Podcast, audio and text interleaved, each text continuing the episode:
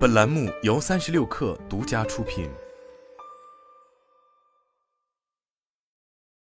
本文来自微信公众号“三亿生活出海”。如今俨然已经是国内互联网厂商共同的课题，更成为了这些企业寻求继续增长的艰难地。甚至于不仅仅是面临着国内市场流量红利不在的大厂在陆续出海，新兴赛道的参与同样也在嚷嚷着出海。日前有消息显示，由罗永浩联合创立的交个朋友公司正在布局海外电商培训业务，主要将由交个朋友海外事业部和基于 TikTok 生态的交个朋友电商学院承担。与此同时，来自企查查的公开数据还显示，杭州交个朋友教育科技有限公司此前在十月八日已申请注册了交个朋友海外电商学院 Making Friends E-commerce Academy 商标，国际分类为广告销售、教育娱乐，当前状态为申请中。值得一提的是，交个朋友的海外电商培训业务是以 TikTok 的电商直播培训为重点，涵盖了 TikTok 生态、行业发展等理论，以及开店、直播等实操环节。成熟的国内电商直播公司去做海外直播带货，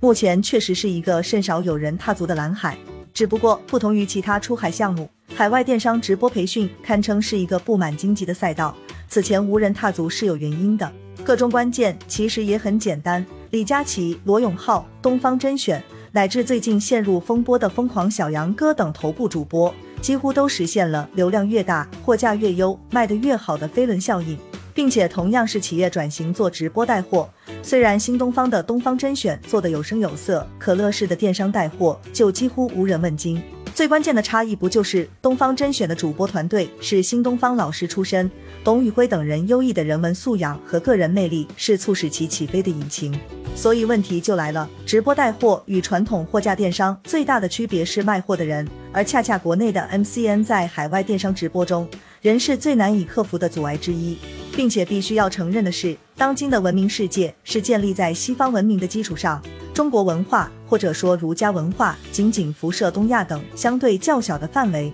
这也是为什么有相当多国内互联网企业会将出海的第一站选在东南亚。毕竟更为贴近的文化背景，就代表着本地化难度更低。那么回到直播带货赛道，交个朋友做海外电商培训，跨文化传播无疑将会是一道天堑。从目前交个朋友灰度测试的海外电商培训课程来看，该项目似乎并非要培养海外主播。而是让国内的主播走出去，可这注定将会是一条充满荆棘的道路。因为培养国内主播在海外市场带货，必须要解决的首要问题就是海外消费者的接受度。但让海外消费者接受屏幕前是一位中国主播，显然是一件很困难的事情。且不提语言关，如何与海外消费者打成一片，同样也是件很难的事情。缺乏相似的文化背景，几乎就等于主播与消费者之间的距离感无法抹除。主播在直播间与用户建立起感情，无疑这是直播带货的基础。只有在一定程度上解决了交易过程中的信任感，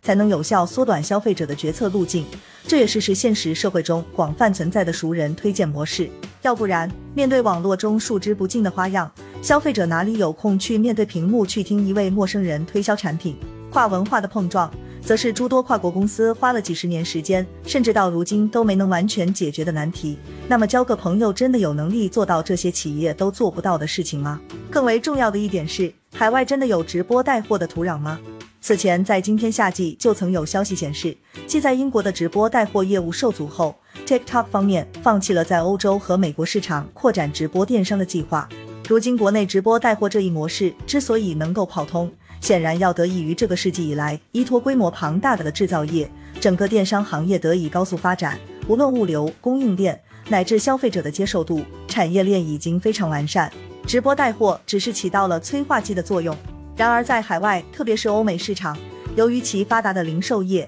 电商并没有出现太多挤压传统零售业的情况，电商平台的普及与便捷程度也比不上国内。换而言之，直播带货可能在海外市场缺乏土壤。而这一点，亚马逊的 Cyber Deals 直播带货，YouTube 的 YouTube Holiday Stream and Shop，Meta 的 Facebook Shop 和 Instagram Shop 至今都还雷声大雨点小，也足以证明。既然如此，交个朋友为什么要踏入看似前途渺茫的海外市场这一赛道呢？答案或许是作为抖音一手栽培起来的 MCN，交个朋友也需要与字节跳动的相关战略配合。就在交个朋友、开启海外电商培训业务的同时，TikTok Shop 卖家中心增加了美国站的入驻申请通道。作为抖音小店的海外版本，TikTok Shop 也能让用户在店内完成直播或短视频从种草到购买的全过程。而美国作为全球排名第一的经济体，以及消费主义被贯彻可谓最彻底的国家，消费能力自然是毋庸置疑的。